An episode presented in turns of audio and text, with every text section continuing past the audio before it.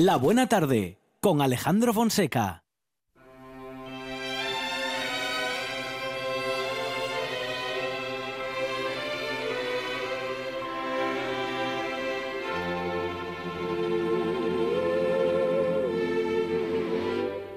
What a difference a day made.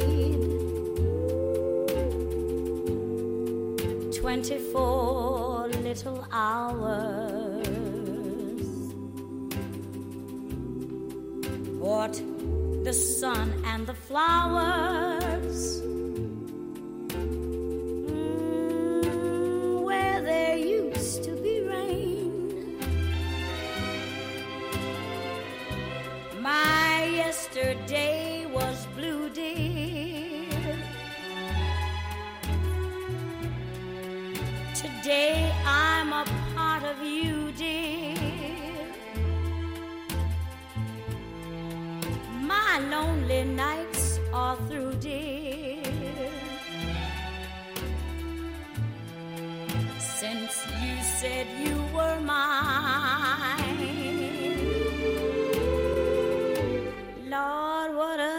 Difference a day makes.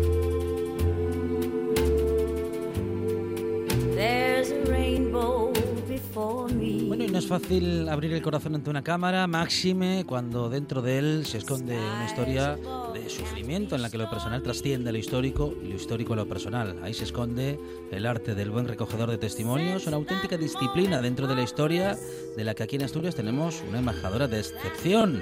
La historiadora Irene Díaz es responsable de AFOSA, el archivo de fuentes orales para la historia social de Asturias, que atesora miles de horas de grabaciones de testimonios de víctimas de la dictadura franquista fundamentales para conocer el pasado más reciente, dramático y silenciado de nuestra región. Irene, ¿qué tal? Buenas tardes. Hola, buenas.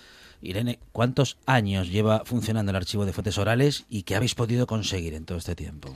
Pues 20 años va a hacer eh, que lleva funcionando. Eh, somos un equipo, no, no soy solo yo, solo pongo la, la voz hoy, pero son muchos años, claro, y entonces eh, muchos compañeros, historiadores, doctores, profesores que llevamos recogiendo y dando forma al archivo de, de historia oral, al archivo de fuentes orales.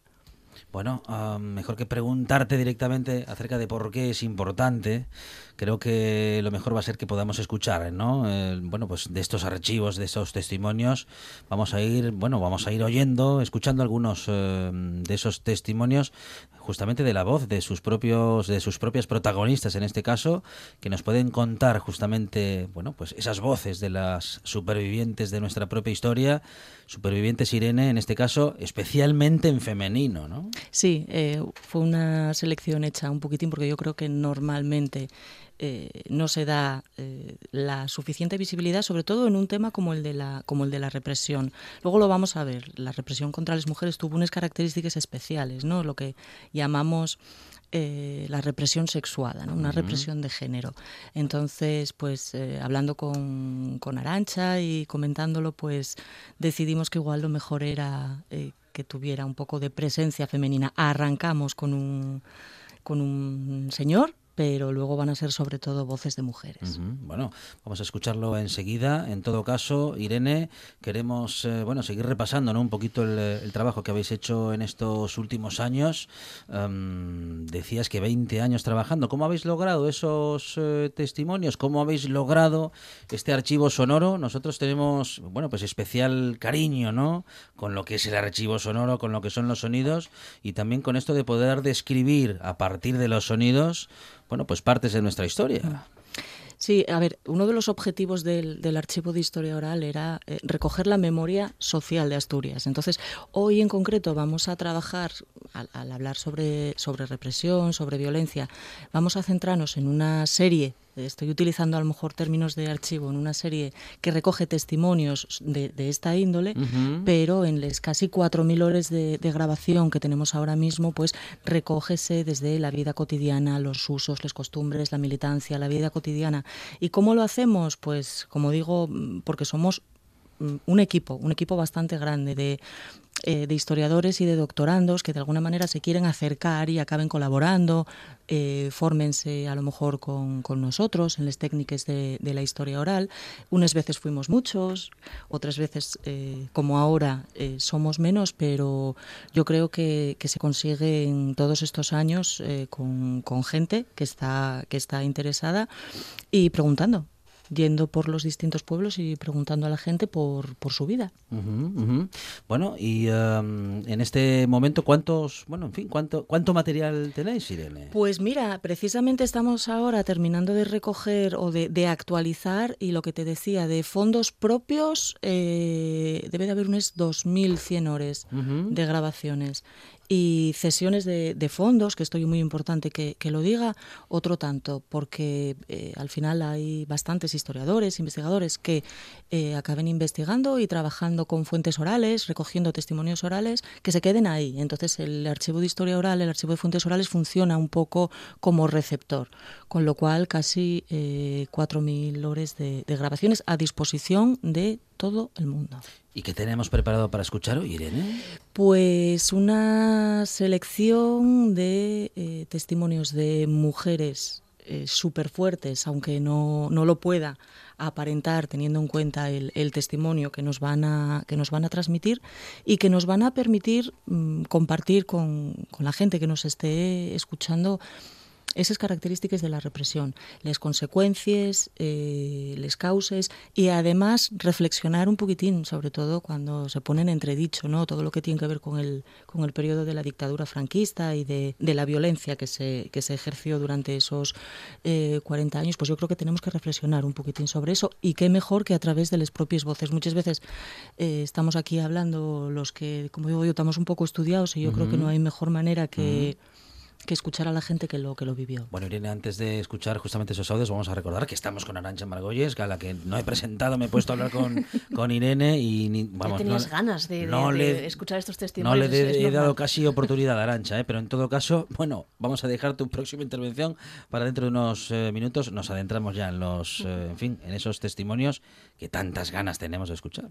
Y lo que sí recuerdo, eso como si lo estuviera viendo, cuando entraron las tropas de de Franco de Nava venía con ellas un, un, capellán, un pater, que mmm, vestía, o sea, andaba clase de militar pero con sotana, ¿eh? y traía los zapatos marrón, que me llamó la atención aquel detalle. Y entonces eh, celebró misa en la capilla del cementerio, porque era la única que quedaba. Y, y estando allí, antes o después de misa, comentó alguien con papá que se a la, que, que, habían fusilado la noche anterior en las tapias del cementerio, que se veían sesos por allá.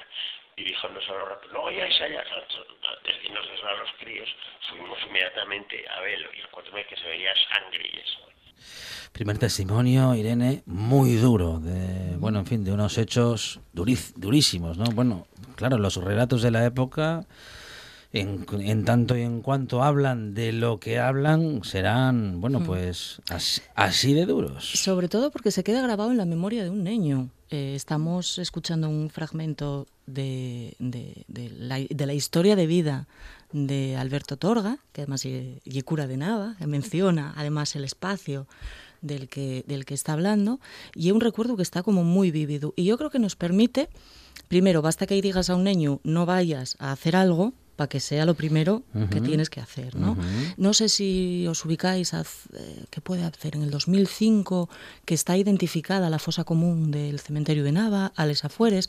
En realidad, en el trabajo, este que, un trabajo que hicimos hace, hace, años y que sigue continuando una compañera mía, Maya Caunedo, no se sabe en realidad el número de, de víctimas, pero esto sí que confirma les ejecuciones, ejecuciones absolutamente irregulares y hay otro detalle que yo creo que a lo mejor a los oyentes y os puede resultar de interés, sigue el cura militar, ¿no? Este maridaje uh -huh. tan perverso uh -huh. de la de la iglesia y el, y el ejército, un espacio, el de la fosa, eh, esa sangre que está ahí uh -huh. y ese recuerdo, ¿no? Que queda, yo creo que hay una, una imagen muy asociada a, a, esta locura que supuso eh, la inmediata liberación entre, entre comillas, de Asturias en octubre del 37.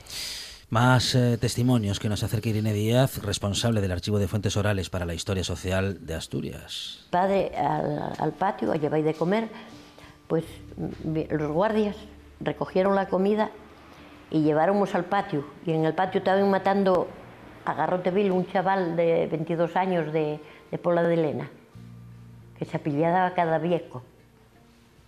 Y, y, dando y aquello, y hoy probé.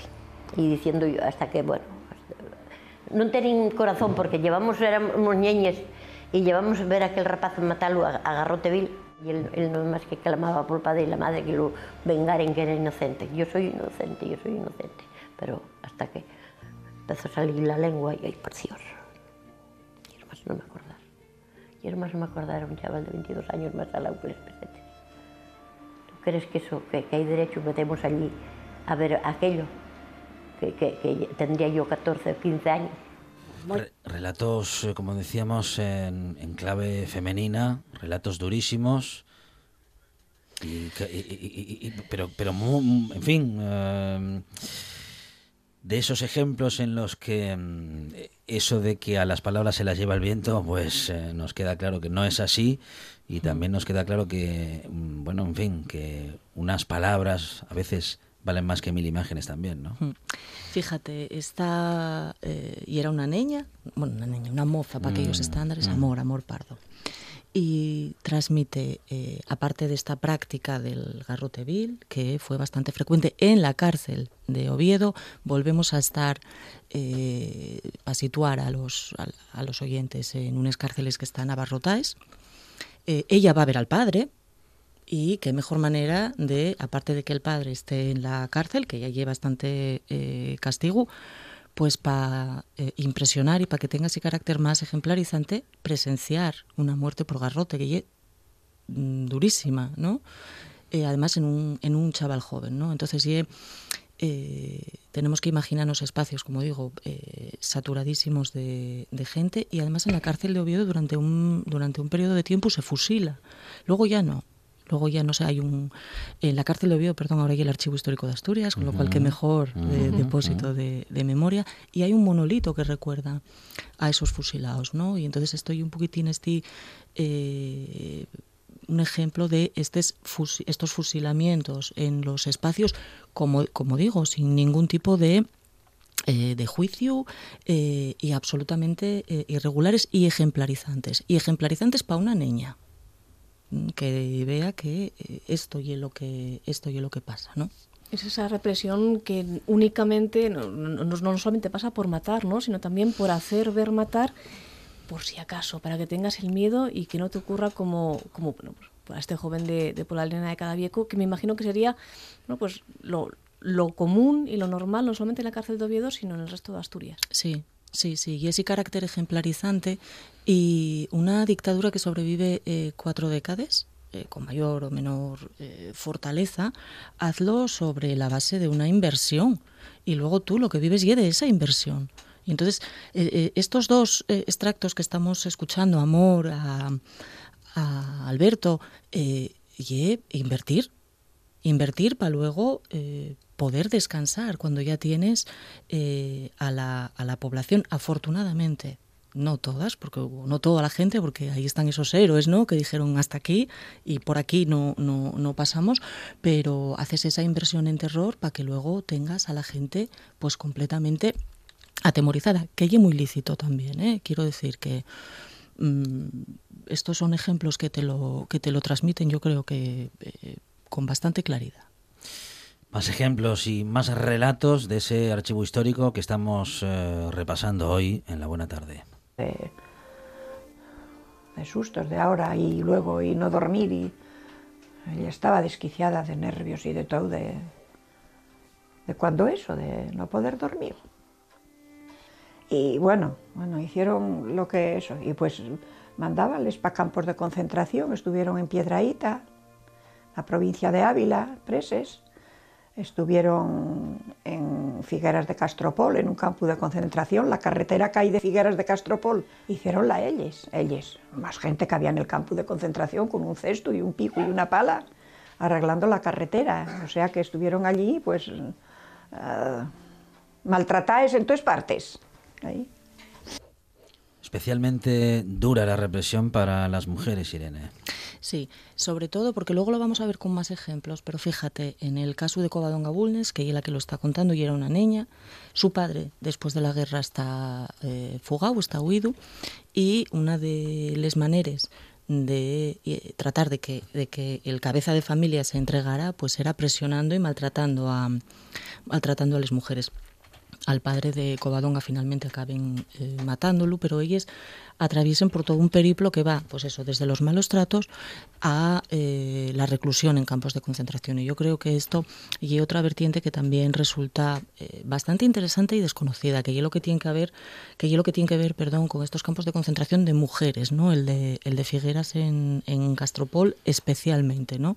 El trabajo que hacían, cómo vivían, todo esto cuéntalo, cuéntalo esta mujer. Y al principio, fijáis vos, eh, esto que decía de ya no poder dormir, ¿no? porque era un acoso permanente. ¿no? Y entonces remítete, el, el, el relato de, de Covadonga remítete a esa angustia que ya te acompaña siempre, ¿no? Porque no sabes lo que va a pasar, cuándo van a venir, lo que te van a hacer, a dónde te van a llevar y sobre todo a un tema que, eh, que luego a lo mejor tenemos oportunidad de, de tratar, que es lo que tiene que ver con eh, la responsabilidad y la militancia, ¿no? Eh, estas mujeres, por el hecho de ser mujeres, en este caso madres, hijas, eh, van, a, van a ser eh, severamente castigadas. Hay militancia. Eh, si no tenían ningún activismo político, acabaron teniéndolo claramente antifranquista, precisamente por la presión que acababan ejerciendo sobre ellas. Entonces, yo creo que en este eh, extracto brevísimo que acabamos de escuchar condénsense, eh, condénsense muchas cosas ¿no? que nos permiten conocer un poco más. Es una realidad la de los campos de concentración que Irene en los últimos meses bueno, pues ha cobrado un poco de pujanza en la, las tendencias historiográficas eh, nacionales, pero que hasta hace no tanto era prácticamente una de las vertientes más desconocidas de la posguerra, esa existencia de auténticos campos de concentración de los cuales nos habla Covadonga Bulnes en este y creo que en otro audio más que tenemos.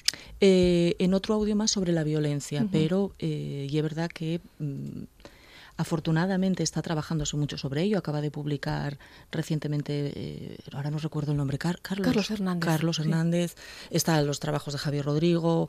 Amaya Caunedo lleva años eh, trabajando sobre, sobre los campos de concentración en, en Asturias y afortunadamente pues tenemos eh, testimonios orales. Yo creo que son los grandes desconocidos, pero afortunadamente está trabajándose, ya se está eh, yendo mucho a los archivos, ya te digo, esta compañera, eh, por supuesto, más luego los testimonios.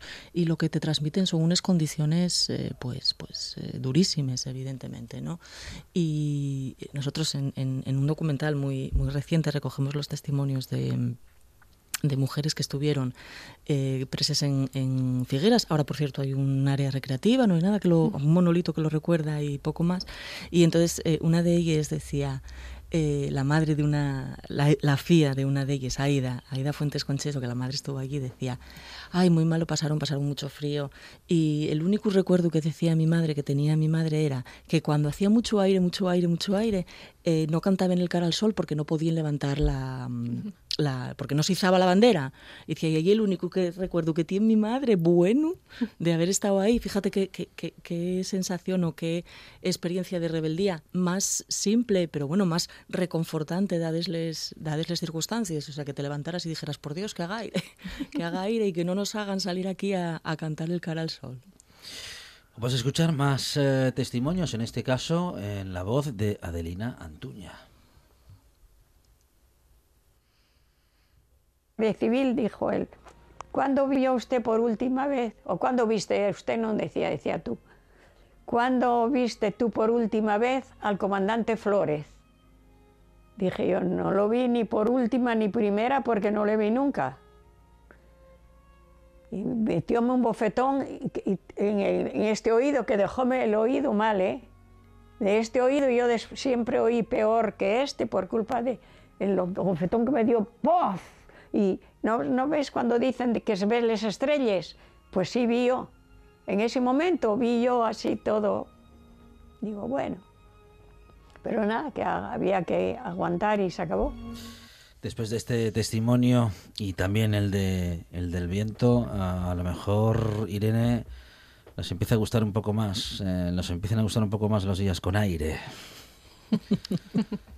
Pues sí, porque bueno, no deja de ser. eh, al final acabamos teniendo mecanismos de acabamos teniendo mecanismos de, de defensa, ¿no? Y pues eh, cada vez que, que- que escuches, ¿no? Yo sobre todo que yo y la gente con la que trabajo, ¿no? Que nos dedicamos a, a escuchar a la gente, ¿no? Y la vida que llevaron y que de repente se suscite eh, polémica o debate sobre la naturaleza del franquismo, de la violencia que se perpetró, pues no sé, eh, siénteslo un poco por, por, por la gente que lo, que lo sufrió, que no busca más que justicia y reparación, que no hay ningún atisbo de, de venganza, porque ya que no lo hay, y dígolo yo que, que me dedico a hablar con la gente, y es mi trabajo. Y puedes eh, ser todo lo retorcida que tú quieras planteándoles preguntas, pero no hay ningún tipo de, de venganza. Sí, eh, cierto reconocimiento que me parece que es bastante lícito y bastante humano, ¿no? El que digas, ostras, qué, qué, qué vides, qué vides dures tuvieron y cómo llegaron hasta aquí, ¿no? Entonces, en el caso de esta mujer, Adelina, vamos a escuchar más cortes de ella y una mujer absolutamente impresionante. Y fíjate, aquí en el caso, eh, creí que creí que había seleccionado, que Es me que falta un trocín, ¿eh? Me- yo, yo, me, yo me salté a Covadonga Bulnes uno de sus testimonios. Si quieres podemos No, eh, no, no, no, volver no. Sobre, sobre él, ¿no? No, Vale, no, no, tranqui. No, Y no, de no, era la propia- Tenemos al menos dos más, ¿eh? Sí, que son muy significativos porque yo creo que se mezcla lo personal con lo político. Esta era una mujer eh, guapísima, cuando digo guapísima, digo guapísima físicamente, Mm, que, que, mm. que- que caía... Y permítete hablar de hasta qué punto, como digo, lo, lo personal y político, porque el guardia civil, este corte que acabamos de escuchar, el guardia civil que la maltrata, había intentado cortejar con ella, pero ella era militante. Esto invita también a reflexionar sobre hay mujeres que no tenían ningún tipo de activismo, pero sí hay mujeres que lo tenían. Y Adelina era militante, era activista, ¿no? Eh, había pagado, había estado en la cárcel, eh, condenada en Consejo de Guerra, había estado en la cárcel, y cuando llega de la cárcel encuéntrase a este elemento al que evidentemente ella rechaza. ¿Y quién tiene el poder y en qué circunstancias?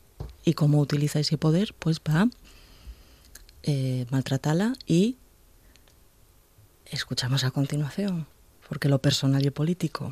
En una chabola que había junto al río. Y en aquella chabola íbamos a lavarnos al río y nos acompañaban los guardias y eso, y nada, lavábamos un poco la cara, lo que fuera, y bueno. Y, y allí estando, era, había paja para dormir, una paja en el suelo, bueno, aquello era la caraba. Eh, estábamos en el, en el sótano presos y subíamos arriba a hacernoslo arriba y después echábamos al sótano otra vez. Oíamos los gritos y las protestas y todo, sí, porque era más desmoralizante. Campos de concentración, Irene, que funcionaban como tales. Esto no era exactamente un campo de concentración, era un centro de tortura, un centro de reclusión y tortura en Sobrescobio, es decir, con hombres y mujeres, ¿no? Eh, podían ser mm, menos eh, taxativos o eh, con, con las mujeres, pero en este caso, con este grupo de mujeres, Adelina entre ellas, luego lo vamos a escuchar porque eh, estaban torturándolos. En los años, estamos en los años 40 y 42. Acaba de salir de la, de la cárcel y este guardia civil, ¿no? que, al que ella había rechazado en lo personal, eh, utiliza eh, eh, ese poder eh, y ese estatus político que da el, el- el estar donde está para aprovecharse de, de esta mujer, ¿no? Y, y- y, pues tortúrenlos como, como a los hombres, ¿no? Y entonces esto es lo, lo realmente eh, significativo del, testimonio de esta mujer. Perfiles de mujeres que no tenían activismo, perfiles de mujeres que sí lo tenían con las consecuencias que ello, que ello traía. El siguiente corte creo que va a ser súper duro, o sea que aviso. Había unos, unas cuerdas así eh, fuertes que había y a nosotros nos ponían aquí un, palo bueno, gordo.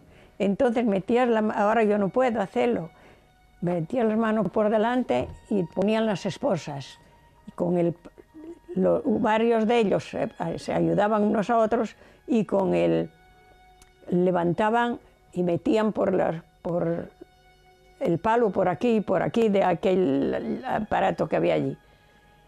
Y quedábamos boca abajo y la ropa caía para abajo y encima, pues a mí me pusieron enro- en papeles enroscados así en todo, en- entre los dedos de los pies y prendieron fuego y me quemó la planta. Tenía ampollas yo en todo esto y caía alguna brinda de papel y eso traía, me ten- quedaba alguna marca por la pierna que to- quedó para toda la vida. Y así era. Y eso era la tortura. Cuando me llevaron, me pusieron a mí para eso, antes tuve que ver cómo quemaba otra, que era una mujer que tenía una, una sobrina que andaba por los montes, con los del monte. Y tenía, ella tenía los papeles de, puestos en cierto sitio, según estábamos, estaba colgada así, y allí prendía fuego. Yo tenía pánico, un pánico muy grande, porque eso era peor que todavía que lo de los pies. Y a eso que nos hacían de eh, arriba, no sé por qué llamaban aplicar la aviación. No sé por qué tenía que ver eso con la aviación, pero decían aplicar, porque decía, "Ve, ahora, aplica, hay que aplicar, decía el capitán ese, aplíquenles la aviación. Decía, daba las órdenes. Y era cuando nos colgaban. Es de un- eh, sí, sí, sí, Arancha, sí, sí, Sí, adelante. sí, yo, yo, eh, es que me llamó mucho la atención, eh, eh, Fonseca, un matiz acerca de este audio en concreto, que es que Adelina está narrando unas torturas absolutamente crueles, absolutamente, bueno, pues terroríficas, y sin embargo lo hace aparentemente, por lo que escuchamos en el audio, sin una gota de rencor. No, y además, eh, cuando tú plantees después eh, y tú comentástelo a alguien, ¿no? Comentaste a alguien esto. eh, bueno, nadie me preguntó, porque después de todo, los mis compañeros llegaron, preguntaron y ella contólo, sin ningún problema, ¿no? Y dice, y además, ¿para qué lo voy a contar? Si a lo mejor no me creen. ¿no? O sea, en, en- en- la grabación muy larga, dice eso, dice eso, sí. Es Irene Díaz, responsable del Archivo de Fuentes Orales para la Historia Social de Asturias. Eh, nos queda mucho recorrido, ¿eh? tanto hoy como, en fin, como en, en otras tardes en las que vamos a recorrer buena parte y, mm, en fin, todo lo que podamos de este archivo de Fuentes Orales, Irene, tan valioso, eh, de un valor incalculable y que en la radio pues cobra un, pues eso, una, un valor especial, ¿no? Y que, bueno, nos gustaría seguir recorriendo contigo en las próximas semanas. Irene Díaz, muchísimas gracias. Gracias a vosotros.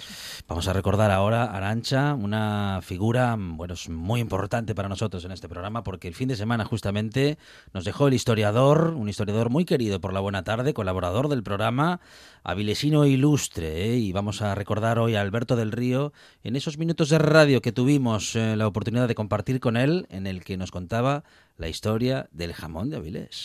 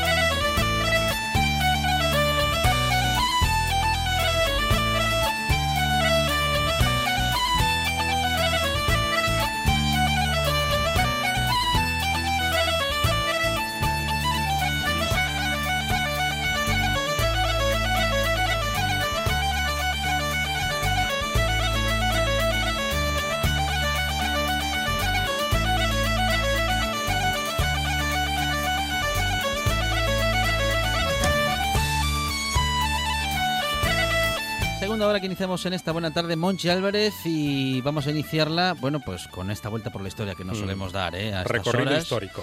Y eh, como comemos tempranito, que ya lo hemos comentado hoy, que estamos eh, entre, vamos, entre una comida lejana y una merienda que no acaba de llegar, o no le van entrando ganas de merendar, pues algo para picar, ¿qué le parece un poquito de, de- de- de jamón de jabugo? Para picar a media tarde me parece muy O- bien. O un poquito de jamón de guijuelo también podría de ser. guijuelo, de jabugo. Pero bueno, como usted es eh, tan, ¿cómo decirle? Tan avilesino, tan, Sí. tan amante de su, de su ciudad, de su barrio, yo le voy a dar un platito de jamón de Avilés. Jamón de Avilés. ¿Qué le parece? Mm, Seguro que es de Avilés el jamón. Eh, sí, sí, es de Avilés y es una delicatessen. ¿eh? Eh, bueno, no sabemos si es ahora o, O- si lo o- fue. o fue una o si lo fue alguna vez. Bueno, vamos a ver qué historia nos cuenta a este respecto Alberto del Río. Alberto, ¿qué tal? Buenas tardes. Hola, muy buenas tardes. ¿Qué tal? Bienvenido, ¿cómo estás? Eh, bien, aceptablemente bien. Bueno, Espero que bien. vosotros lo mismo. Está muy y bien. esperando, Está muy bien esa respuesta. Un bocadillo de jamón. Bueno, bueno. Aceptablemente bien, me lo apunto. Alberto es un historiador avilesino, también amigo de nuestro programa. Y, y, bueno, esto, esto del jamón de Avilés, claro, ahora, ahora nos suena a chino. No, Mm. como que no casa, ¿no? La, la, la frase, esa, combina- esa combinación, pero ¿hubo alguna vez, Alberto, un jamón de Avilés que tuvo el mismo prestigio, posiblemente, que el que hoy conocemos para el jamón pata negra de Jabugo? Lo hubo, lo hubo. Y lo hubo, y además eh, está certificado internacionalmente, fue premiado en la Expo Internacional de París y en la de Londres. Ujú. O sea, eh, en, el, en el stand de España de ambas expos había eh, jamón de Avilés. Y bueno, y fue catado eh, por los astrónomos, eh, por los maestros astrónomos entendidos y tuvo una medalla de oro. O sea que, que no es algo que se esté inventando, ¿no? y, y es un jamón que se hacía, que se hacía aquí en Avilés, es verdad. Estoy hablando de hace 120 años, ¿verdad? Porque Eh, hablamos, ¿eh? hablamos del siglo XIX y, y parte del Justo. siglo XX, ¿no? Justo, justo, finales del siglo XIX. Parece ser que era un jamón, era un producto artesano eh, exquisito, ¿no? Caracterizado por, eh, por esa cama amarillenta que los entendidos llaman besa, besa con B de Burgos, Mm. Sí. besa, Besa. ¿eh? besa de besar, Ajá. y que parece ser que era delicioso. Ocurre que, eh, mm, bueno, era un jamón que tenía, por ejemplo, gran predicamento en Madrid. Ujú. En los periódicos de Madrid de la época lo encuentras, ¿no? Este establecimiento tiene jamón de Avilés, el restaurante, ¿no? Bueno, es algo que similar a lo que hoy hay en eh, hoy en día hay con el con el jamón de jabugo, eh, como el jamón de bellota, en fin, con, con los mejores jamones, ¿no? Ya, este no era de jabugo, era de, de sabugo. ese, era, ese era de sabugo. Sí. Ese era de sabugo porque efectivamente sabéis la anécdota, ¿verdad? Mm. Perdonadme, pero estoy un poco estoy un poco maltrecho de voz. ¿eh? Ah, ¿estás acatarrado? Sí, bastante. Mm. Bueno, no te Pues preocupes. la fama de aquel jamón de Avilés, Ujú. pues eh, sigo ocasionando equívocos, pero ninguno, ninguno tan considerable como el reflejado en un libro que fue Premio Nacional de Historia en 1985. Es un libro que se llama La Sociedad Española del Siglo de Oro, ¿eh? Sí. donde se puede leer, aún sigue siendo famoso, el jamón de jabugo arrabal de Avilés, para que veáis hasta dónde llega la cosa. ¿eh? Ya, confundieron jabugo Confundir- con, con sabugo. Sí. Claro, confundir sabugo con jabugo. Pues, pues esto lleva, lleva más o menos, es una confusión tan monumental, bueno, es muy divertida, ¿no? Que al enredar con jabugo, eh, con el jabugo onubense, hoy famoso por su jabón, eh, por su jamón, perdón, Sí. con el chabugo avilesino, eh, el histórico barrio de pescadores, pues bueno, fíjate tú, es como decir jamón de sabugo o salmón de jabugo, ¿verdad? Y, y, esta- Pero- y había industria jamonera en Avilés, porque se criaban los gochos en Avilés y el, sec- el secado del jamón, el secado del jamón se hacía en Avilés, no se haría al lado de la ría, me imagino, Alberto. Sería, estaba al lado de la ría, justamente. Pero- pero- había un mercado de los gochos. Pero se secaba parece- allí. eh, Aunque escritores famosos, por ejemplo, eh, bueno, pues Azorín tiene hablado del jamón de Avilés en sus obras. Y Armando Palacio Valdés lo mismo, ¿no? Ocurre que aquel jamón artesanal de Avilés tan exquisito, tan bueno, el que fue premiado en exposiciones internacionales de París y de Londres, como decía antes, bueno, pues aquello pues decayó un poquitín, pero coincidió con la entrada en el mercado eh, del mundialmente, digo, por lo menos en Europa, famoso Almacenes Balcera. Los almacenes Balcera estaban situados al lado de la ría hmm. y fue un comerciante, bueno, que exportó la marca Vilés por toda Europa, por España, por supuesto, y toda Europa. Y entonces se tendió a que, a, que la propaganda fuese el, que aquel era el verdadero, era el famoso jamón de Avilés. Y no es así. El que vendía Balcera, los almacenes Balcera, y que viajó, ya digo, con la marca Avilés por toda Europa y por España, bueno, pues era jamón procedente del suroccidente de Asturias, léase Tineo, Cangas del Narcea, ah. lo que ocurre es que llevaba en la etiqueta lo de jamón de producto Avilés, ¿no? Se almacenaba en Avilés. Se almacenaba y se distribuía. Ya, pero se aprovechó del sello de, jamón de Avilés para exportarlo. Claro, claro, se aprovechó de la fama, vamos, de esa fama de que tenía el jamón que había sido premiado en exposiciones internacionales y que en restaurante de lujo, repito, y esto lo veis en periódicos de finales del 19, principios del 20, eh, te ponían tenemos jamón de Avilés, o sea, como, como la gran como la gran cosa, ¿no? Una especie de caviar porcino. Sí, sí, sí. aparecía en las cartas de los restaurantes de, varios tenedores. El ya lo creo, ya lo creo que sí. Y, y, lo del jamón de Avilés incluso después, después de terminar esto de Balcera, Balcera fue el gran comerciante, tiene unas naves todavía en el Paseo de la Ría, que es una pena porque es un ejemplo de patrimonio industrial desaprovechado, están cerradas. Cuando terminó esto, en Avilés hubo un industrial de un, de un eh, comercio llamado La Reforma que volvió a sacarlo del jamón de Avilés. Incluso logró exportarlo de aquí. Por supuesto, era jamón comprado en, en el suroccidente, como decía antes, mm. en Cangas, de, Cangas del Norte, Antineo, ¿verdad? Pero le volvió a dar relevancia a esto, a lo del jamón de Avilés. Qué pena que, mm, bueno, como acabas de decir, ¿no? Eh, esos, eh, esos patrimonios industriales y en este caso, cuando hablamos del jamón de Avilés, ya, bueno, un patrimonio, bueno, de otra índole, no sería un patrimonio industrial, sería en este caso un patrimonio, patrimonio gastronómico. Pero ¿cómo, ¿cómo lo vamos dejando perder? ¿Cómo vamos dejando que algunas cosas se terminen? Bueno, algunas casi que por abandono y otras, eh, bueno, pues por no mirar para ellas. Sí, cierto, cierto, cierto. Esto es dentro de dentro de tiempo de un siglo, dos siglos, parecerá imposible eh, que se haya dejado, por ejemplo, tirar abajo la central térmica de Avilés, que es una especie como de catedral eh, industrial del barroco o del mm. barroco industrial, ¿verdad?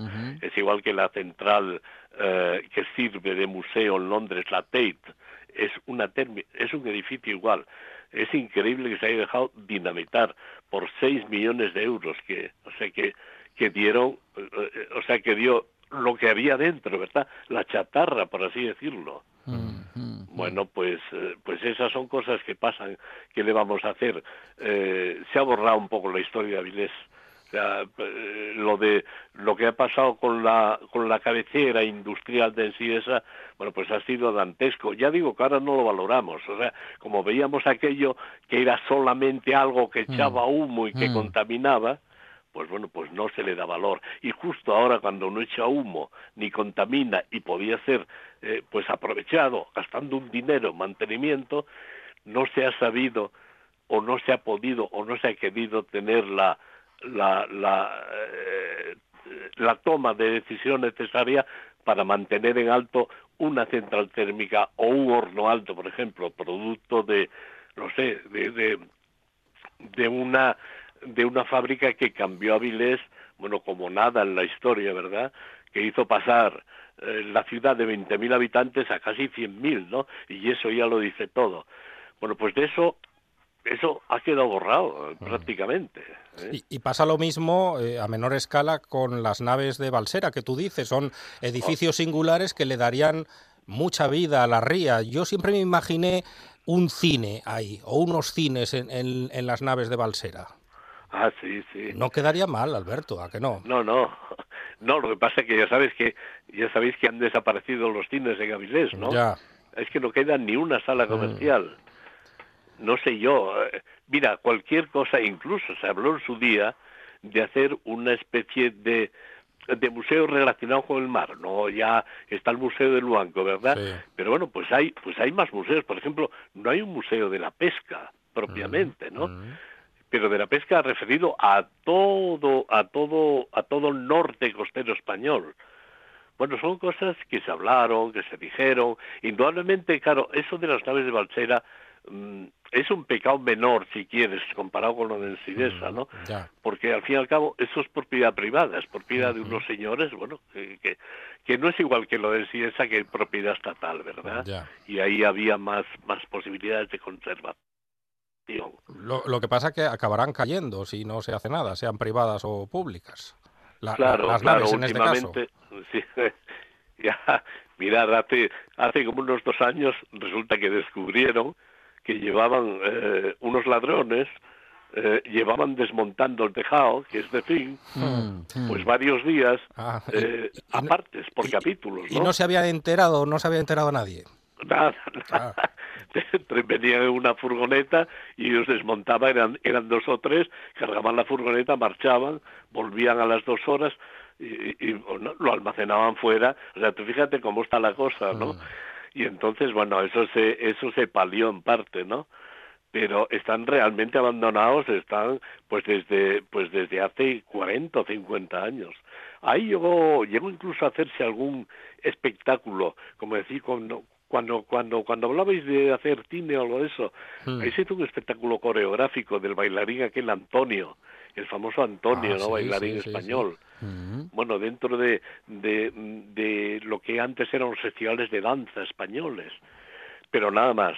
Eh, y ahí están los almacenes de Balsera que son muy singulares. Todo el mundo que viene a Vilés y ahora que puedes pasear por la ría, cuando llega ahí, coño, cosa más guapa. Porque es una cosa que llama la atención, ¿no? Sí, sí, y está hecha pues en 1910, fíjate tú.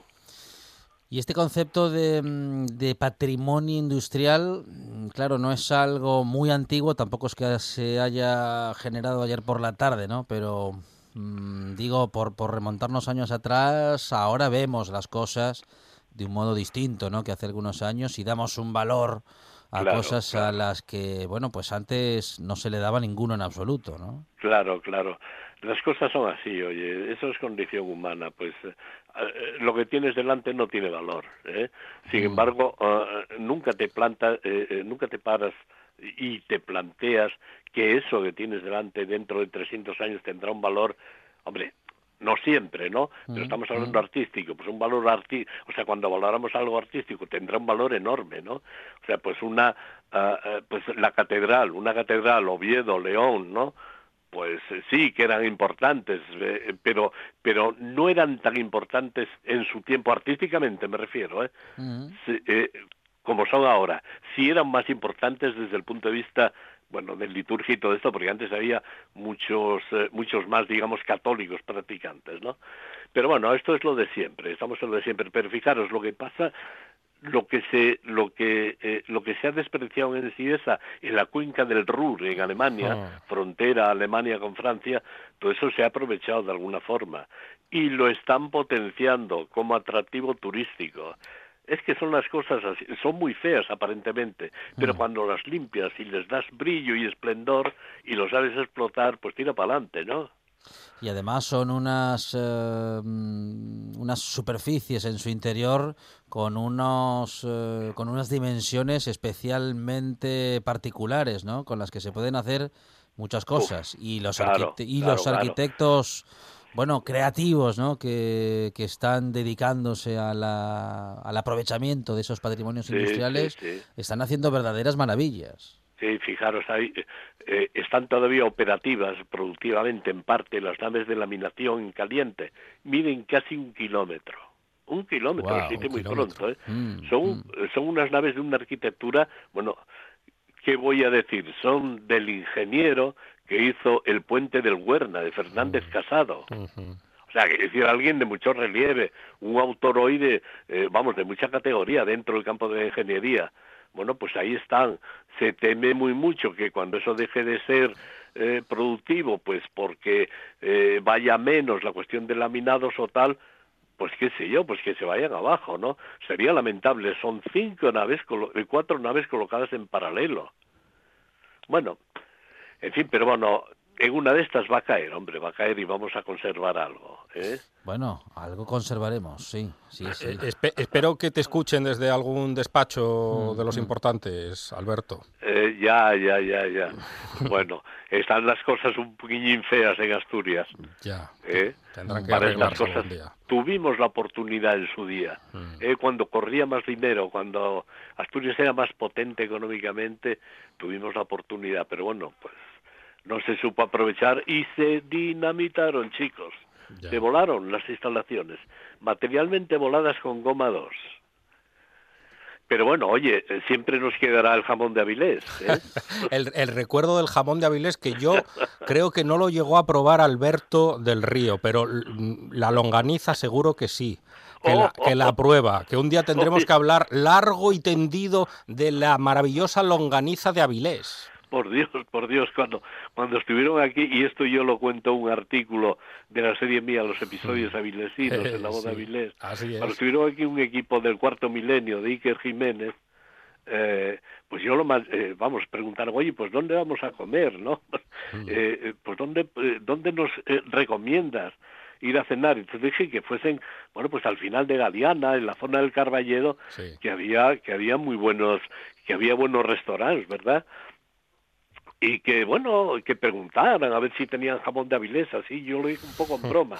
Y, y sí que es verdad que cuento que me dijeron oye mira que jamón de Avilés sí que estaba bueno pero que encontraron un- una longaniza con patatas que estaba de muerte Ah, claro. y claro por, por eso te digo que una cosa lleva a la otra no Mm. El patrimonio industrial nos trae el jamón de Avilés como el jamón de Avilés nos llevó la central térmica y así sucesivamente ¿Y cuál, eh, cuál era, si se puede saber, el misterio que intentaba descubrir Don Iker? Ah, ellos vinieron aquí por, eh, por un fantasma que Ajá. hay en el Palacio Balsera, Ajá. justamente. El Ah, señor mira, este, mira. Balsera, que era un comerciante, por cierto, era un hombre de familia humilde, ¿verdad? Pero hizo, bueno, pues era un hombre que logró hacer millones y millones y se construyó un palacio en Avilés. Sí, el. Palacio Balsera, que casi todo el mundo que viene por Avilés conoce, ¿no? Es un eh, palacio modernista, ¿no? Pues se, eh, hay la leyenda, y muchos lo creen, que ahí hubo un fantasma que además tiene nombre, parece que se llamaba Charlie.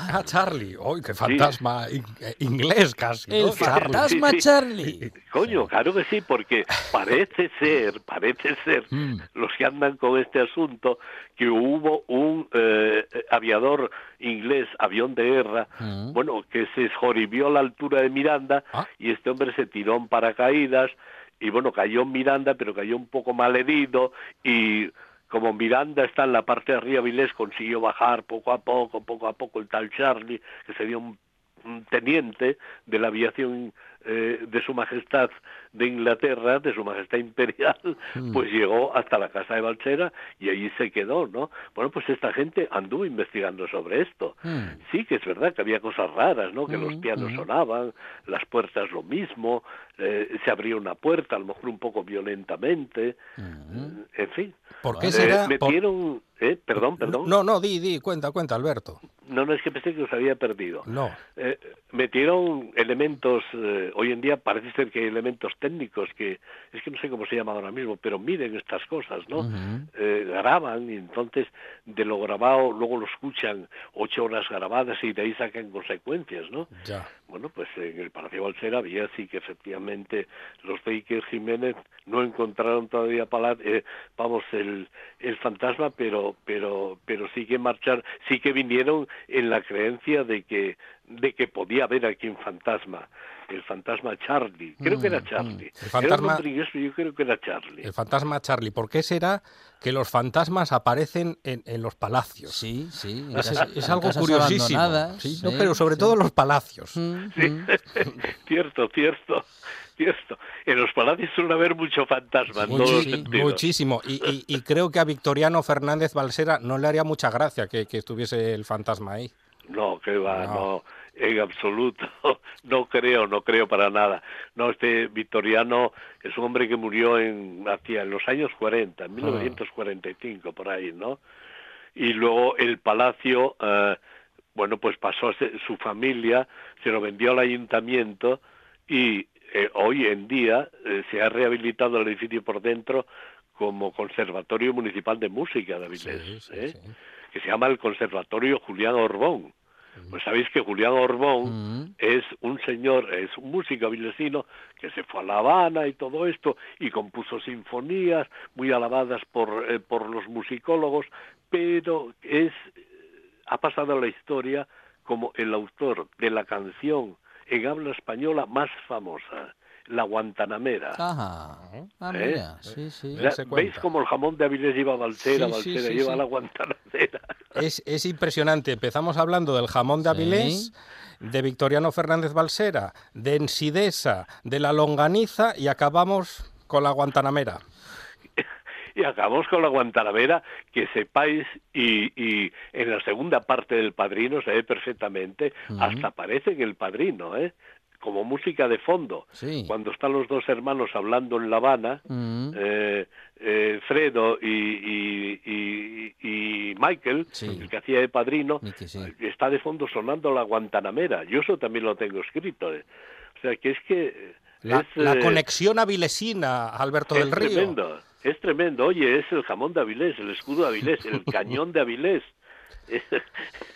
Pues Hay al- mucha riqueza en todos los sentidos, Ah, recordando- a pesar de que no haya patrimonio Recordando industrial. la anécdota reciente de Iker Jiménez, no sé por qué se molesta en buscar a los fantasmas en los palacios, porque si busca entre los nuevos millonarios va a encontrar muchísimos fantasmas, ¿eh? También, y también, están muy también. vivos. Ay, ay, ay. Algunos demasiado vivos. Es Alberto del Río, que es historiador avilesino, amigo de este programa y que una vez más nos ha regalado un relato, bueno, pues fantástico, muy divertido y muy interesante. Alberto, muchas gracias. Muchas gracias a vosotros.